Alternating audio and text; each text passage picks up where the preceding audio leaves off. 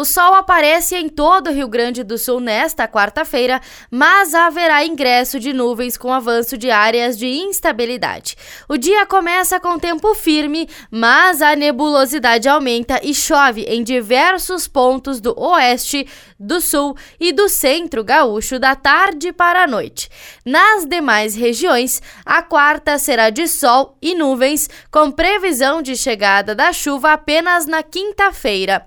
O dia se inicia um pouco frio, mas com mínimas muito mais altas que as registradas no começo da semana, segundo a Metsul. O ingresso de ar quente traz uma tarde com máximas elevadas para a época do ano. Em algumas cidades, as marcas ficam ao redor dos 30 graus.